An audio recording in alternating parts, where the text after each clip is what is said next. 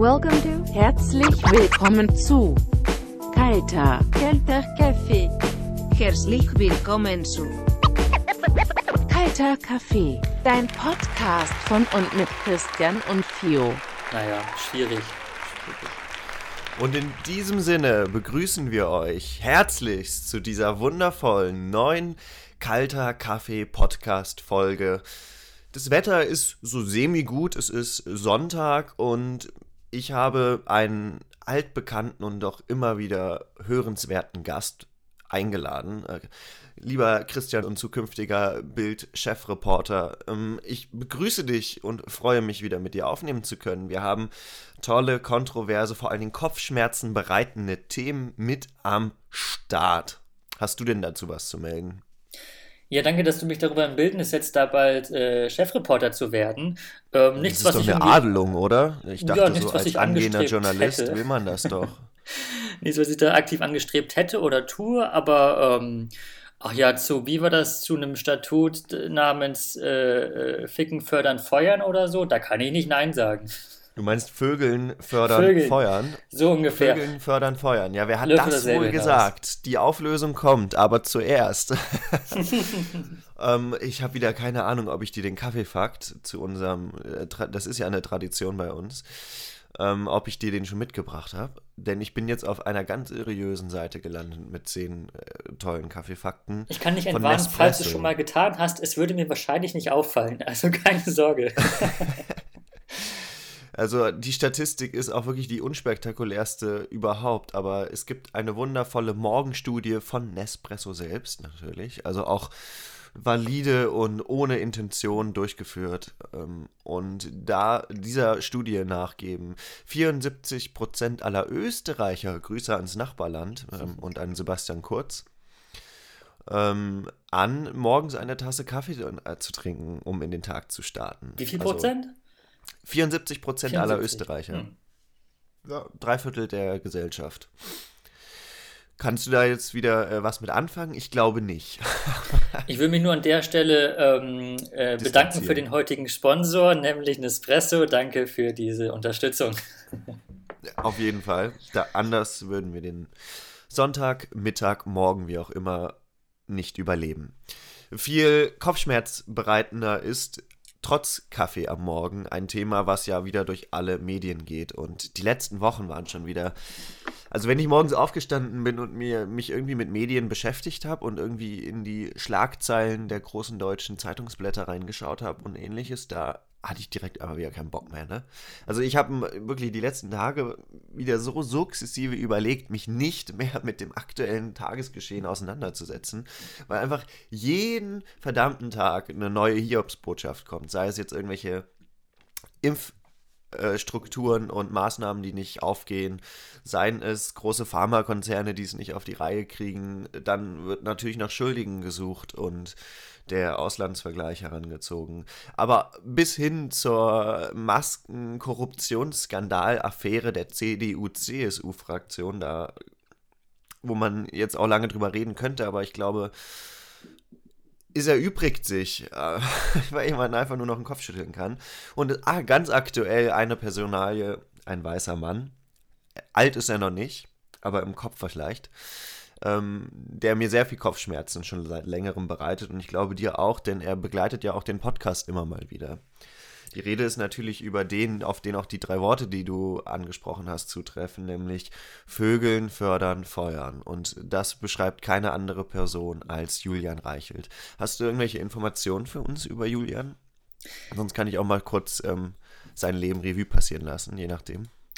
Ja, also äh, Julian Reichelt ist uns natürlich allen bekannt als ähm, knackiger Nachfolger von dem Herrn Diekmann, also als Chefredakteur bei der Bild. Ähm, und man muss ihn sich so vorstellen, so ein bisschen, ich habe gestern Abend mit ihm zu Abend gegessen, ähm, natürlich ohne Abstand, ohne Maske.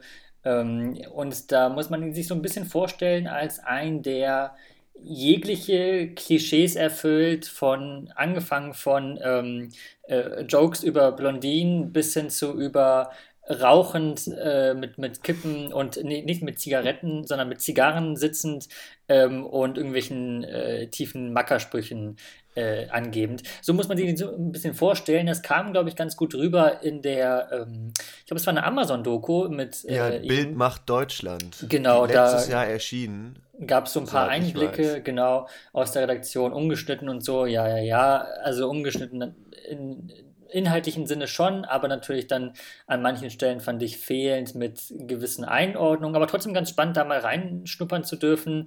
Ähm, und es ist ein Laden, äh, in dem ich mich absolut sehe. Julian Reichelt ist eine Persönlichkeit, die du leider nicht ersetzen werden kannst. Ähm, dazu bist du zu gewissenhaft. Aber um vielleicht mal kurz sein Leben durchzugehen, um ihn auch wieder weiterhin einzuordnen, Julian Reichel ist im Februar 2017 eben genannter Chefredakteur bei der digitalen Bild geworden, war vorher aber schon jahrelang im Springerhaus tätig, hat ähm, unter anderem die Axel Springer ähm, Academy besucht, wo man als Journalistenausbildung schon direkt in die Fußstapfen der Bild kommt. Da bildet die Bild sich quasi ihren eigenen Kader aus. Danach war er jahrelang als Kriegsreporter in einigen Krisengebieten der Welt Afghanistan beispielsweise oder der Irak. Und 2007 ist er dann Chefreporter geworden, hat eine große Karriere hingemacht, hat dann das ähm, Bild Online übernommen oder Bild.de, glaube ich, heißt es in dem Fall und äh, hat dann eben da äh, als junger digitalisierungsaffiner Mensch komplett neue Strukturen geschaffen. Die Bild.de ist ja mittlerweile fast schon ähm, populärer als die Hauptzeitung. Und dadurch wurde er dann ziemlich schnell befördert und dann eben 2017, nachdem Kai Diekmann sich in den Lobbyismus verabschiedet hat, ähm, hat er dann die Chefredaktion übernommen. Julian Reichelt ist aber auch, wie du ja gesagt hast, aufgefallen mit ähm, seiner Kompetenz für neue Schlagzeilen. Er sieht sich so ein bisschen auch als ähm, Merkel-Kritiker, wird da auch für gefeiert von manchen und hat aber Vor auch immer wieder geschafft. Ja, vor, allem, vor allen Dingen von sich selbst oder aber tatsächlich auch ähm, ein gewisser Herr Maaßen oder eine Erika ähm, Steinbach von der AfD sind auch große Fans von ihm. Nur mal so am Rande. Ja, ähm, Julian Reichelt ist eine spannende Persönlichkeit, weil er tatsächlich es geschafft hat, die Bild-Zeitung als Zeitung nochmal in eine noch populärere Ecke zu drängen, was ja schon schwer möglich war. Aber die Schlagzeilen und auch das Prinzip dieser, dieser Hetze, Schlagzeilen und ähnliches, hat er nochmal sehr in den Vordergrund gerückt. Ich glaube, du hast ja auch die angesprochene Doku gesehen. Wie ist er dir denn da vorgekommen? Jetzt mal ganz subjektiv. Du bist ja auch angehender Journalist wie ist so sein Chefgehabe und ähnliches, bevor wir jetzt auf seine neuesten Schlagzeilen zu sprechen kommen, rübergekommen? Hm. Also äh, ganz ironiefrei schon so ein bisschen wie so eine überzeichnete, über eine überzeichnete Karikatur eines Medienmoguls in Anführungsstrichen, wo in Redaktionsräumen darum hart diskutiert wird, ähm, welche Schlagzeile das ist ja immer so ein bisschen das Gewand, in das das Ganze gehüllt wird, interessiert die Menschen mehr. Mit anderen Worten, welche Schlagzeile ist äh, kontroverser und erzeugt mehr Aufmerksamkeit? Und ähm, das, das äh, wird den da, naja, zumindest in dem, was man in der Doku sieht, regelrecht so eingetrichtert, wo gesagt wird, ihr seid die Nachwuchsjournalisten und euch geht es darum, das und das herauszufinden und rauszukramen. Und ähm, das ist eine Atmosphäre, wie sie da so rüberkommt, ähm, die auf der einen Seite, ähm, würde ich schon so sagen, rein objektiv, ähm, häufig sehr professionelle Produkte abliefert, ähm, die ähm, dadurch ja auch ähm, nachweisbar Menschen erreichen. Das ist schon angesprochen, jetzt gerade mit der äh, Digitalisierung oder dem digitalen Wandel, gerade im Zeitungswesen, die kriegen das mit Bild TV oder Bild Live heißt es, durchaus gut hin ähm, natürlich, wenn auch Marken sind, die kriegen das hin, diesen Transformationsprozess ja, zu begleiten oder auch zu gestalten. Und gleichzeitig ist das irgendwie so eine Atmosphäre, die jenseits von, dieser, von ihren Produkten vor allem davon lebt, so mein Eindruck, ähm, dass da sehr ähm, ganz viel zwischen den Zeilen mitschwingt, wenn man so sich die Gespräche anhört. Also sei es zum Stichwort Hierarchie oder Hierarchiegefälle auch, ähm, Druck und ähm, das sage ich als einer, der unten einen kleinen Johannes hängen hat, denn als Frau ist es natürlich bestimmt auch was ganz anderes, in so, mit so einem Chef da zu sitzen. Und da äh, sind wir eigentlich schon bei den aktuellen Themen, oder? Genau, denn Julian Reichelt ist nicht nur bekannt für wundervolle Briefe an den chinesischen Präsidenten, äh, Vorsitzenden der Partei, muss man natürlich sagen, wo er provokativ China als ähm, Diktatur und ähnliches beschimpft hat, das natürlich konsequenzlos geblieben ist, aber Julian Reichelt ist nicht nur ein Mensch, der die Provokation sucht und auch vermeintlichen Mut sich antrinkt. Ein Schelm behauptet sogar in bestimmten internen, nicht genannten Quellen. Tatsächlich, das habe ich nicht erfunden, sondern das steht im Spiegel auch genauso vage ausgedrückt. Man könnte auch eine Koks-Geschichte vermuten bei ihm, aber da gibt es keine Belege zu, muss man natürlich auch sagen. Das sind natürlich Unterstellungen. Ähm, wie es natürlich mit Macht ist, Macht verleitet ähm, Menschen mit Johannes, also vor allen Dingen ja weiße alte Männer, aber anscheinend auch generell weiße Männer gerne dazu, ihre Position auszunutzen. Und da wird es natürlich jetzt eklig und brenzlig und völlig unverständlich. Und auch ganz schön ärgerlich, denn Vögeln fördern Feuern ist nichts, was sich der Spiegel ausgedacht hat, sondern das ist die Beschreibung, angebliche Beschreibung von BildredakteurInnen über die eigene Redaktion. Und damit ist nichts anderes gemeint als die Art und Weise, wie Julian Reichelt mit weiblichen Volontärinnen und Praktikantinnen umgeht. Man spricht auch von helikopterartigen Aufstiegen und Karrieren von neuen Volontärinnen und Praktikantinnen, die dann aber auch nach einiger Zeit einfach auch wieder in der Bodenlosigkeit verschwinden und das in einem sukzessive zerstörenden Prozess. Also alle, die sich mit Julian einlassen, die erleben einen Höhenflug der Karriere, aber entsprechend auch immer in seiner Abhängigkeit als, der Spiegel beschreibt ihn zynisch, als König in seinem Schloss. Und wenn du irgendwann eben nicht mehr mitspielst oder ihm nicht mehr relevant genug zu sein scheinst, dann wirst du sukzessive auch aus den engsten Kreisen verdrängt alleine dieses Wort, ne, der engste Kreis, das ist mhm. tatsächlich auch in der Doku ja dieser, dieser Kreis von Journalisten, die so seine treuen Gefährten sind. Und das ist der engste Kreis, ist so der Bildkreis, der was zu sagen hat und die wichtigen Entscheidungen absegnet. Und da wirst du dann raus verdrängt und nach und nach immer weiter versetzt und irgendwann bist du halt irrelevant. Ist mhm. geil, oder? Das trifft ja auch auf ihn im Moment so zum Teil zu, weil er ja, wenn ich richtig informiert bin, da ähm, zumindest auf ohne weiteres äh, freigestellt ist, glaube ich, der richtige Begriff, ähm, um das Ganze aufzuklären. Aber ähm, ich glaube, da sind wir auch dann direkt bei dem Punkt, der ist auch, nehme ich zumindest so wahr, auch so ein Machertyp und der wird, äh, auch wenn das jetzt, also es wird so eine kleine Delle sein in der Bio, wenn überhaupt, ähm, und der, der wird das, das wird ihm kein Schaden an ihm haften bleiben. Der hat so ein, so Teflon Julian ist das und da wird, er wird das an sich abprallen lassen und ähm, das ist natürlich, naja, insofern. Er hat ja auch wieder einfach äh, absolut bekannte und äh, prominente Unterstützer. Beispielsweise ist der ja. Chef von Axel Springer nach wie vor ganz auf seiner Seite und eben auch andere, wie jetzt vorhin angesprochen, der gute Herr Maaßen, ehemalige Verfassungsschutzchef und Erika Steinbach von der Erasmus Stiftung, die AfD nah ist, ähm, wittern da nichts anderes als den Versuch, die letzte Merkel-kritische Stimme mundtot machen zu wollen. Hm. Glaubst du, das stimmt? Naja, es ist halt, ähm, ich sag mal so, also würde die Bild, äh, wenn das mit, weiß ich nicht, irgendjemand aus dem anderen Lager in Anführungsstrichen passiert wäre, also, weiß ich nicht, nenn mal so einen linksgrün versifften Typen in einem Unternehmen oder Partei. Ähm, ich hätte jetzt irgendwen von der Zeit genommen, den Zeitchef. Wie heißt der denn? Das weißt du besser als ich. Ja. Der, äh, mit, dem italienisch anmutenden Namen. Thomas Ach, Müller. Und wenn das bei dem der Fall gewesen wäre, das wäre natürlich was ganz anderes gewesen ähm, in, der, in der Bildberichterstattung, als wenn es bei sich selbst passiert. Erstens. Zweitens ist das ähm, eine Sache, die äh, natürlich in einer totalen Bubble stattfindet ähm, und darüber hinaus, glaube ich, nicht groß Beachtung findet, weil es das jetzt auch nicht so mega überrascht, glaube ich. Mich zumindest nicht. Und drittens, ähm, naja, wie gesagt, also man sieht ja, dass, dass das ja in Anführungsstrichen zurückkommen wird. Ähm, schon allein an dem Fakt, dass sich da nach meinem aktuellen Wissensstand keine einzige Frau ähm, oder Person, da waren noch ein paar Männer beteiligt angeblich, äh, als auf der, auf der Opferseite, sich namentlich bisher dazu geäußert haben. Die wollten alle anonym bleiben aus Furcht, dass da irgendwelche Konsequenzen drohen. Und das zeigt einfach schon so deutlich, finde ich, dass ähm, da ein krasses Ungleichgewicht herrscht und das auch nicht sich durch diesen, in Anführungsstrichen, Skandal aushebeln oder einrenken lässt. Ähm, kurz nachgetragen, der Zeitchef heißt Giovanni Di Lorenzo und ist tatsächlich deutsch-italienischer Journalist.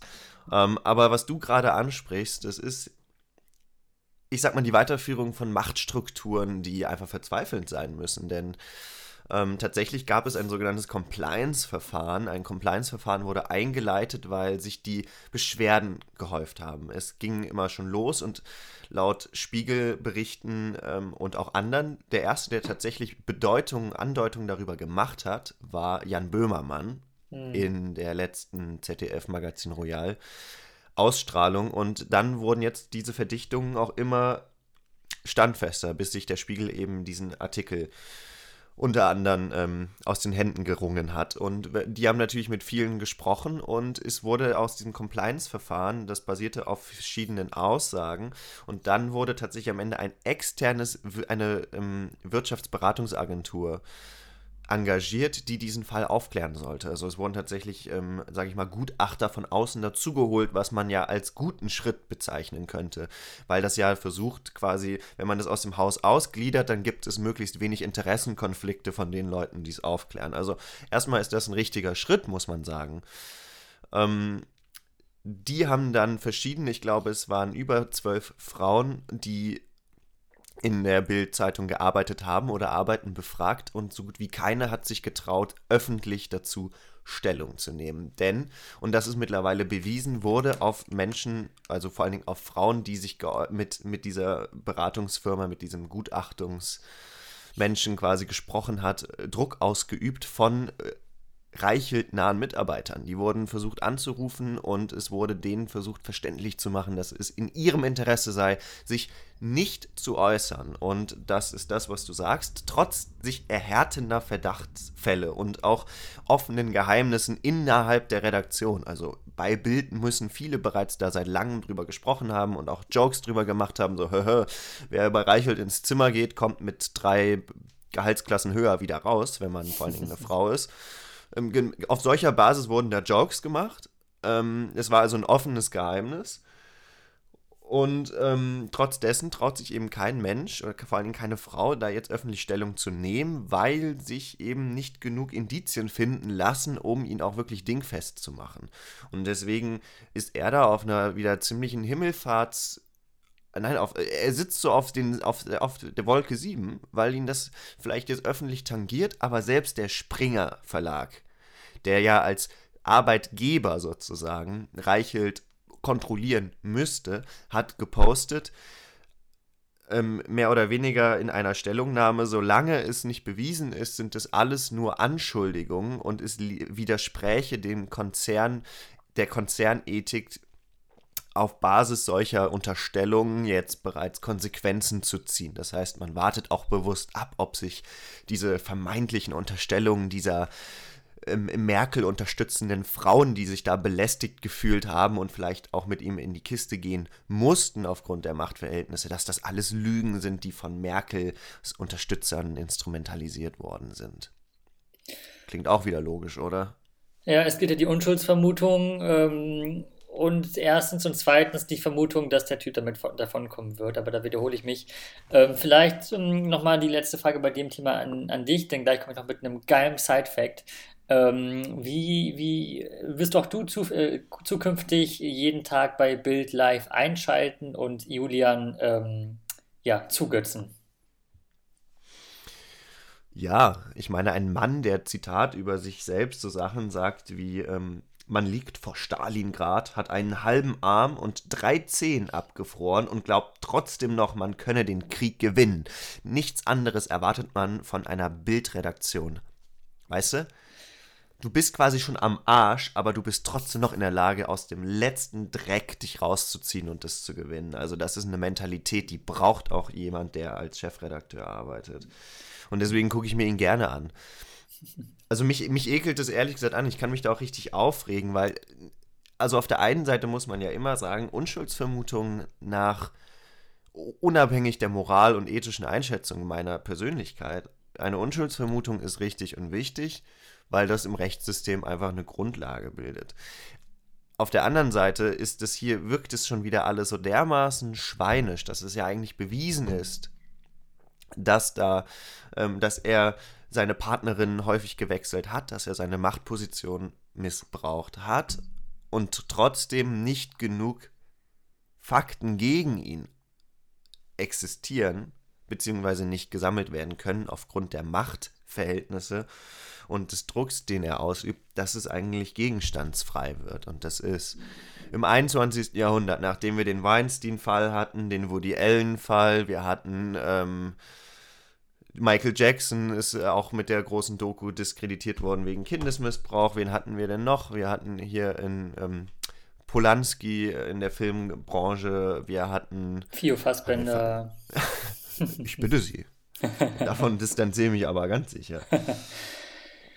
ja. ja, also ähm, ich weiß es nicht. Und die einzige Hoffnung, die man vielleicht jetzt aussprechen könnte, und ich weiß nicht, wie du das siehst, ähm, es gibt einen amerikanischen Großinvestor, der nennt sich KKR. Und dieser Großaktionär ähm, wäre die einzige Option, wie man Julian Reichelt loswerden kann, nämlich wenn die Angst bekommen, dass die Aktienkurse aufgrund solcher Skandale fallen, dann können die Druck ausüben. Und das ist doch wieder, zeigt ja auch die Perversion des Marktes irgendwo so ein bisschen.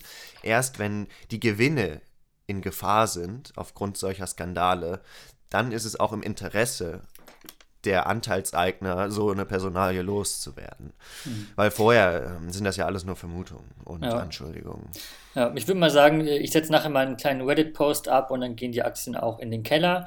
Und insgesamt kann man sagen, äh, das ganze Thema, äh, das ist äh, sippenhaft. Und weißt du, wer diesen Begriff noch vor einiger Zeit, vor einiger kurzer Zeit benutzt hat, sippenhaft? Ähm, Julian Reichelt?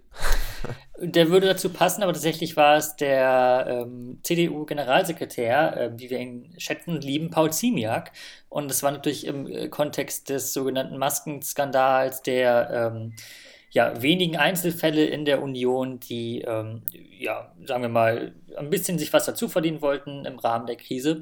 Er hat dieses, diesen Begriff, dieses Wort sippenhaft benutzt und dreimal darfst du raten, aus welchem Zeitalter das entstammt. Oh Gott. Ich könnte mir so richtig schön vorstellen, dass das etwas ist, was so ein Historiker, so ein Lehrer, so ein richtiger, das, äh, das steht in einem Geschichtsbuch und da spricht man dann über äh, Moralvorstellungen und ähm, immer auch schön im Kontext von, von Migration genannt, weil ähm, es geht da ja auch um deutsche Werte. Oder ja, gar nicht so, gar nicht so schlecht. Du hast Glück, dass dein Geschichtslehrer nicht äh, Bernd Höcke war, Bernd Björn Höcke. Daran da muss ich auch tatsächlich denken. Der kommt ja aus der Gegend von mir tatsächlich, also nicht weit weg. Ja, also das ist schon dramatisch. Und es entstammt tatsächlich ähm, dem sogenannten äh, Dritten Reich, dem Nationalsozialismus, genau wie andere Begriffe. Wir kennen ein bisschen bekannter ist sowas wie ähm, äh, jedem das Seine ist so, eine, so eine Klausel, aber auch Sonderbehandlung im Kontext der Lockerungen und Impfungen in letzter Zeit, aber auch Nacht- und Nebelaktionen, Sondereinsatzkommando und Parteigenosse, aber auch durch den Rostfallen sind alles Begriffe oder Phrasen, die äh, in, in diesen ja, dunklen Zeiten ähm, etabliert wurden und dann natürlich immer so einen Beigeschmack, ein Geschmäckle hatten, wie man hier im Ländle sagt. Das war auch mit Sippenhaft so, denn, da zitiere ich aus äh, der Süddeutschen, die Sippenhaft war eine Form der Bedrohung und Bestrafung, die die Nazis im Laufe der Jahre immer öfter anwandten.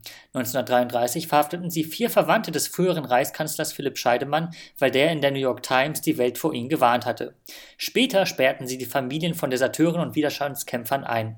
Zum Kriegsende saßen immer noch 139 Menschen allein aus den Familien der Verschwörer des 20. Juli fest. Was also immer Ziemek zum Ausbringen, aus Druck bringen wollte. Sippenhaft war wohl das geschichtsvergessenste Wort, das ihm einfallen konnte. Jetzt die Frage an dich, Fio, wie, wie geläufig sind dir solche, ich sag mal, alltäglichen Nazi-Begriffe oder so braun gefärbte Begriffe?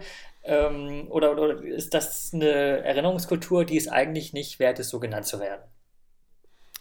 Ja, schwierige Frage. Äh, ich kann mir gut vorstellen, dass in unserem alltäglichen Sprachgebrauch ganz schön viele Worte sind, die eigentlich vorbelastet sind ähm, wo man sich auch definitiv fragen sollte, ob es nicht Alternativen dazu gibt. Aber das ist auch immer so ein bisschen die Frage nach Sprache und Sprachentwicklung.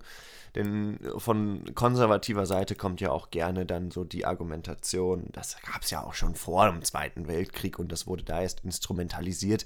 Und wir sehen es gar nicht ein, warum man solche Worte jetzt als verbrannt deklarieren sollte. Das sehe ich kritisch irgendwo. Mhm. Ähm, das ist wie mit der Nationalhymne und der Argument, das ist genau die Argumentation von Burschenschaften, dass sie sagen, naja, die Nationalhymne kommt aus einer Zeit des Kaiserreichs, da gab es die Hitlerjugend und ähnliches noch gar nicht, das war noch gar nicht instrumentalisiert und deswegen sei es ja auch in Ordnung, die erste Strophe und die zweite, die ja verboten sind, zu singen, weil es sich ja einfach auf einer deutschen progressiv damals, äh, einer damaligen progressiven Strömung der, der Burschenschaften und der Nationalisten, was ja was Progressives damals tatsächlich war, in einem viel Fürstenreich ähm, begründen. Aber unter der gleichen Aspekt weiß ich nicht. Also Parteigenosse wird auch immer noch gesagt. Hm. Also ich glaube, Parteigenosse ist gerade auch in SPD-Kreisen ist das Wort Genosse ja omnipräsent. Und wenn man sich den digitalen Parteitag der Linken angeguckt hat, dann sagt Janine Wissler ja auch Genossen und Genossinnen. Hm. Ähm, das Weiß ich nicht, aber das liegt ja auch daran, dass solche Begriffe vor Hitlers Zeiten genutzt wurden. Ähm, man beachtet die kommunistischen Bewegungen und Strömungen in der Weimarer Republik und auch davor und die äh, no Novemberrevolution als auch die russische Revolution 1917, wo diese Begrifflichkeiten von Genosse und ähnlichem ja schon tief verankert waren. Aber äh, vielleicht sollte man sich da ja sensibilisieren, keine Ahnung. Hm. Ja, schwieriges Thema. Ähm, wir verlinken mal in den Show Notes noch einen Artikel vom Katapult-Magazin, wo es auch um genau diese Thematik ging, denn die Redaktion hatte in irgendeiner vorigen Ausgabe äh, das, das, äh, einen Beitrag geschrieben über ähm, religiöse und gläubige Menschen, dabei auch mehrfach gottgläubig benutzt, was aber auch ein ja, NS-geprägter oder veränderter Begriff ist und das hat nur eine einzige Leserin gemerkt und sich daraufhin gemeldet. Also den Link gibt es in den Show Notes. Und jetzt nochmal zum großen Abschluss habe ich nochmal eine ganz besondere Sache vorbereitet, äh, Fio. Oh ja, ich bin gespannt. Hau, ich, äh, ja, ich lechze danach. Ich habe nämlich, ich hoffe, dass du das noch, dass es dir noch nicht über dein, über deinen Newsfeed gelaufen ist oder gekreuzt hat. Ähm, ich habe nämlich neulich ein Video gesehen, ähm, wo ich ähm, regelrecht glucksen musste, weil das ähm, so amüsant war, sage ich mal. Es ging natürlich um niemand anderen als um Andy Scheuer und darum um die Frage im Beitrag, warum ist dieser ähm, Piep eigentlich immer noch im Amt? Wie kann das sein?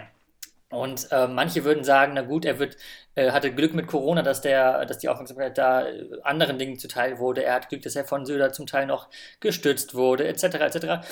In dem Beitrag ging es um was ganz anderes, nämlich um andere Theorien, die ähm, äh, erklären sollen, warum er immer noch im Amt ist. Auch den Beitrag verlinken wir mal in, in, der Beschreibung, aber eine Theorie, die fand ich besonders gut und die möchte ich dir mal kurz vorspielen. Sie nennt sich äh, neben der schwarzen Schaftheorie und neben der Drillingstheorie, nennt die, die ich am besten finde, sich die Romeo-Theorie. Und die geht wie folgt.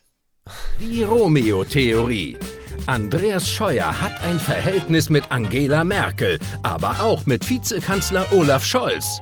Diese Dreiecksbeziehung sichert Scheuer koalitionsübergreifende Immunität und emotionale Abhängigkeiten. Ja, das ist eine davon, von den zahlreichen Theorien. In der Beschreibung findet ihr noch mehr, die vielleicht uns erklären, warum der Typ immer noch im Amt ist. Und ich würde mal sagen, das ist wahrscheinlich die äh, stärkste Konstante zu diesem Podcast hier auch. Wir waren zwar schon vor Scheuer da, werden es hoffentlich auch nach ihm noch bleiben, aber ähm, wahrscheinlich das hat keiner... bezweifle ich. So, wenn du dir mal seine Parteikarriere anguckst, dann wird Scheuer noch bravourös in der kommenden Wahl jetzt noch Kanzlerkandidat. So, das ist dann das, der, der, weißt du, das wird so, ach, ich habe eine neue Kanzlerkandidaten. Die K-Frage, neue Theorie. Oh, oh, und zwar okay. alle denken ja jetzt Markus Söder, ne? Und Laschet wehrt sich ja immer noch ein bisschen gegen Markus Söder, aber mit den jetzigen Skandalen ist für die CDU das Wasser ja auch ganz schön knapp. Man ist gerade dabei, zwei Landtagswahlen zu verlieren, in Baden-Württemberg und in Rheinland-Pfalz. Deutet vieles darauf hin, dass die Skandale und andere Entwicklungen in der Impffrage die CDU sehr geschädigt haben. Und das ähm, erhöht natürlich den Druck auf Laschet und bedeutet im Umkehrschluss ja auch, dass Söder daraus versucht zu profitieren, weil der gilt aus unerfindlichen Gründen ja noch immer als, weiß nicht, Corona-Heilbringer oder Fledermausmann, keine Ahnung. Aber weil Laschet den Söder ja nicht leiden kann, wird er dann kommen, hier, wir haben doch die Kompetenz, die geballte Kompetenz. Und deswegen stellt er einen Kanzler, eine, ein K-Duo auf. Und Laschet zieht einfach die Karte Andi Scheuer und Jens Spahn und es gibt nicht mehr die einen Kanzler, sondern es wird ein Kanzler-Duo geben. Die eine, die, die, die, konzentrieren sich dann auf ihre Kernkompetenzen Autobahnbau und äh, Krankenhausrenovierung und in dieser Kombination wird Deutschland prosperieren und groß wachsen können. Also Söder, du hast nicht, ähm, du kriegst noch, der, der kriegt noch Konkurrenz aus den eigenen Reihen. Ganz sicher. Steile Theorie, aber nichts anderes seid ihr gewohnt vom Kalten Kaffee Podcast. Und im Sinne dessen, von Wachsen und Prosperität, würde ich sagen, ähm, diese Folge muss die äh, großen Bretter, die, die Bühne, die die Welt bedeuten, betreten. Und das geht, indem ihr das teilt. Und zwar auf Reddit, auf Pornhub, auf Twitter, auf MySpace und auf, nee, Facebook sind wir nicht mehr so cool mit, ähm, aber grundsätzlich auf allen anderen Plattformen, um ähm, ja, dafür zu sorgen, dass wir dann 2000, wann ist die übernächste Bundestagswahl? Irgendwann 2025. 25 dann die, äh, die KKP im Prinzip ähm, stärkste, mindestens Oppositionspartei wird. Und ähm, in dem Sinne, das letzte Wort gehört dir, mein Lieber. Also ich habe ich die Prognose für 2025 wird sein Christian Lüttgens als neuer Chefredakteur und Skandalautor bei der Bild-Zeitung und meine Wenigkeit als Gegenkandidat zu Andreas Scheuer in der K-Frage, nachdem er brillant und glamourös 2021 der unerwartete Kanzler wurde und die ganze Welt außer sich war. Und ich sehe dann auch die Werbung, wie er so in Zeitlupe sein langes Haar so nach hinten wirft. Und Jens Spahn dann so ganz verzückt hinten sitzt und klatscht und so. Ah, das wird toll, das wird toll. Ja, ähm, danke Christian für die spannende Folge. Äh, wir bleiben an der Ohn wir sind immer nah dran an der Ohnmacht dank dieser Gesellschaft und vor allen Dingen dank weißer Männer und ihrer äh, eigenwilligen äh, Art und Weise mit Macht umzugehen oder mit Koks, wie auch immer. Oder mit anderen Worten, wir bleiben natürlich am Ball oder in dem Fall an den Bällen von Julian Reichelt. Das letzte Wort gehört dir, das war so schön. Ich will das letzte Wort jetzt nicht zerstören. Das war das letzte Wort und ist doch an sich das letzte, deswegen ähm, tschüss.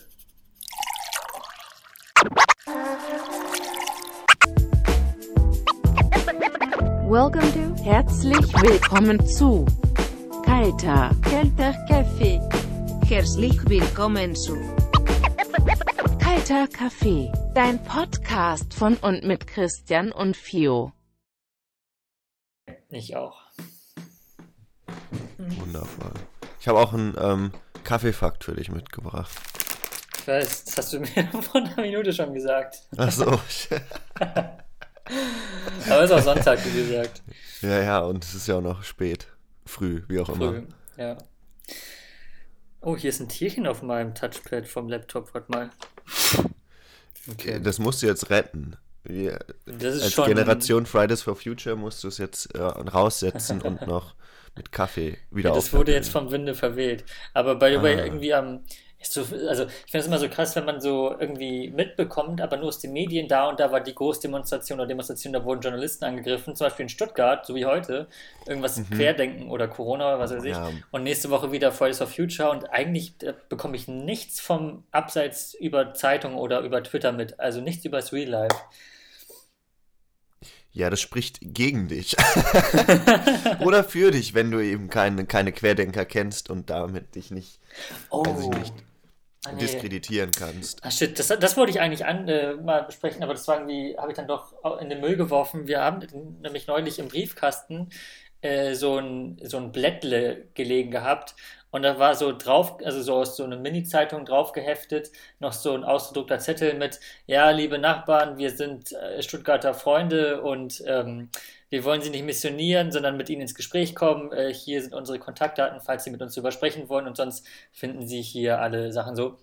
Und dann war auf dem Cover von diesem Blättle halt so eine, äh, ähm, wie sagt man das, äh, so eine Montage, nee, Also so ein gemorftes Gesicht oder Figur aus Merkel und Darth Vader. Und innen drin ging es dann aber richtig, also das war schon mal, also das war ohne volle Ironiefreiheit halt alles super professionell gemacht. Ähm, aber by the way, das waren keine Stuttgarter Freunde, im Impressum standen nur Berliner Menschen, aber das nur am Rande, weil es dann eigentlich darum ging, innerhalb äh, dieses, äh, dieses Printerzeugnisses ähm, ja so Sachen anzurauen wie ähm, das RKI verheimlicht Zahlen. Da und da gab es die Nebenwirkungen, die verschwiegen werden. Und eigentlich ist es nicht so übertragbar und so. Und das war ohne Witz, also wenn ich da jetzt nicht, also ohne mich da jetzt zu geil aufführen zu wollen, irgendwie jeden Tag oder jeden zweiten Tag irgendwie was, was zu Nachrichten konsumieren würde, da würde ich schon mal einen interessierten Blick reinwerfen. Auch wenn ich dann sagen würde, okay, das ist mir alles Crap, aber es wird halt trotzdem was hängen bleiben. Und das hängt bei uns in der gesamten Straße in allen Briefkästen so. Und das ist schon crazy. Oh Mann, das ist einfach absolut gefährlich, weil es gibt ja. natürlich eben die, die nur ein bisschen offen dafür sind müssen. Das ist dieser Erstkontakt. Ja? Das machen mhm. Sekten ja wirklich. Das ist dieses Vorhaus zu Hause sektieren und das machen ja auch die Zeugen Jehovas. Die klingeln bei dir, missionieren natürlich nicht. Die wollen dich nur aufklären. Die wollen mal mit dir ins Gespräch kommen. Und die Leute, wo sie dann spüren, ah, die haben eine Tendenz dazu, sich mit solchen Themen zu beschäftigen. Die haben sie dann am Haken und dann ähm, ja, fütterst du die beständig mit Infos und dann kannst du die direkt irgendwie rüberziehen. Also ja, das voll. ist richtige Missionarsarbeit. Das war auch, das habe ich auch gestern gesehen, in so einer, ich glaube, äh, also kennst du Zap? Ja. Ja, und die hatten da so einen 10-Minuten-Beitrag, aber eigentlich war der Originalbeitrag nochmal woanders hochgeladen, auf 45 Minuten. Und da ging es um so ein, äh, äh, naja, also um, um so ein kleines, also ein Dorf im Sinne von 180 Menschen Dorf in Mecklenburg, irgendwo bei Schwerin, wo halt dann äh, so zwei, zwei Nazis hingezogen sind, aber so, also, also NPD-Boys, die auch äh, sagen, die, die, also die BRD muss gestürzt werden und so. Und ähm, das war super auf eine gruselige Weise faszinierend, weil das genau ist das, was du gerade beschrieben hast, dieses, ähm, die treten ja nur, also die treten so in die freiwillige Feuerwehr ein und so und da wird halt nichts Politisches irgendwie hm, besprochen mm, ja. oder so, aber das ist natürlich eine Normalisierungsstrategie und also ich kann aber auch den anderen Leuten da irgendwie so schwer was vorwerfen, den Bewohnern, weil halt auf der anderen Seite ähm, äh, nämlich der eine Neonazi, darum kam es auch bei Zapp, hat halt so, ein, äh, so, so, ein, so eine Mini-Zeitung äh, da für das Dorf gemacht und natürlich dann auch mit, ohne Namen zu nennen, aber natürlich immer, wenn die Leute angepisst haben, halt da Andeutungen gemacht und die Freiwillige Feuerwehr, wo er drin ist, die kann sich ja bei so einem Dorf halt auch nicht unbedingt aussuchen, wen sie mit aufnimmt oder nicht und das ist halt so ein Konglomerat an Strategien, auf die Dörfer zu gehen, sich bei so zivilgesellschaftlichen Vereinen einzuschleichen. Das ist ja, äh, sehr, das ist die Siedlungsstrategie. Ne? Ja, ja. Also man, man, das ist tatsächlich in, in vielen rechten Schriften als erklärtes Ziel jetzt. Ja, auch bei Land, der AfD. Wo die, ja, genau, die, die, die, die Landbevölkerung, die gezielt zu infiltrieren und da Strukturen zu schaffen, weil die sich nicht wehren können. Mhm. Und wie du sagst, Freiwillige Feuerwehr und so, die haben ja schon Statuten, aber dann kann man ja auch darüber sprechen, ähm, wie, wieso in der Feuerwehr rechte Strukturen ebenfalls präsent sind wie bei der Feuerwehr Bremen oder ähnliches und mm, deswegen stimmt. der Feuerwehrpräsident zurückgetreten ist aus Angst vor Anfeindungen und Konsequenzen für seine persönliche Familie. Der hat sich nämlich als einer der wenigen Einsatzkräfte oder führenden Einsatzkräfte, Leitungskräfte, wie auch immer, ja dagegen ausgesprochen und ist als großes Problem in den Sicherheitsbehördenstrukturen mhm. betitelt und zack, kannst du gleich deinen Job liegen lassen. Dann so gefährlich, Mann. Das ja. kann man sich gar nicht vorstellen hier in der urbanen, voll, voll. grünen Und, äh, Gegend. Das fand ich irgendwie so stark herausgehoben. Also es hat mich schon sehr hilflos zurückgelassen, der Beitrag, aber halt so stark, dass, ähm, dass das ja eine sehr, naja, privilegierte oder, weiß ich nicht, urbane Sichtweise ist, zu sagen, wir müssen gegen äh, jeden Versuch, äh, solchen Gedankengut, dass sich solches Gedankengut verankert, gegen vorgehen. Aber das heißt dann halt auch, wie bei dem Feuerwehr... Ähm, Feuerwehr da in diesem Dorf, das, das, das, ist nicht so einfach. Und da war auch noch so ein zweiter Nazi in so einem Dorf bei Hamburg, der in den, in den Sportverein, in den Fußballverein eingetreten ist. Und mm, die ja, Typen haben das irgendwann gemerkt und die klagen da seit fünf Jahren dran, äh, bis vom, ähm, ist noch nicht abgeschlossen, bis vom Oberlandesgericht liegt es aktuell, ähm, und wo die einfach nur gesagt haben, die wollen ihn nicht im Verein haben. Und das ist halt nicht mal eben so gesagt mit einem Nein oder Stopp. Und das ist halt schwierig, I don't know. Naja, weil die, denen steht dem Rechtsstaat nach ja auch ein Recht auf privates Leben zu und darauf berufen die sich ja immer. Ich bin ja jetzt nicht in meiner Funktion als NPD Politiker ja. hier, sondern ich spiele in diesem Fußballverein. Und wenn der Verein dann sagt, naja, aber wir haben äh, klar erzielte, also wir sind ein klar offener, betont migrantischer Verein und wir wollen das auch fördern, dieses Bild. Und der sagt dann, ja, aber ich bin ja hier nicht als NPDler.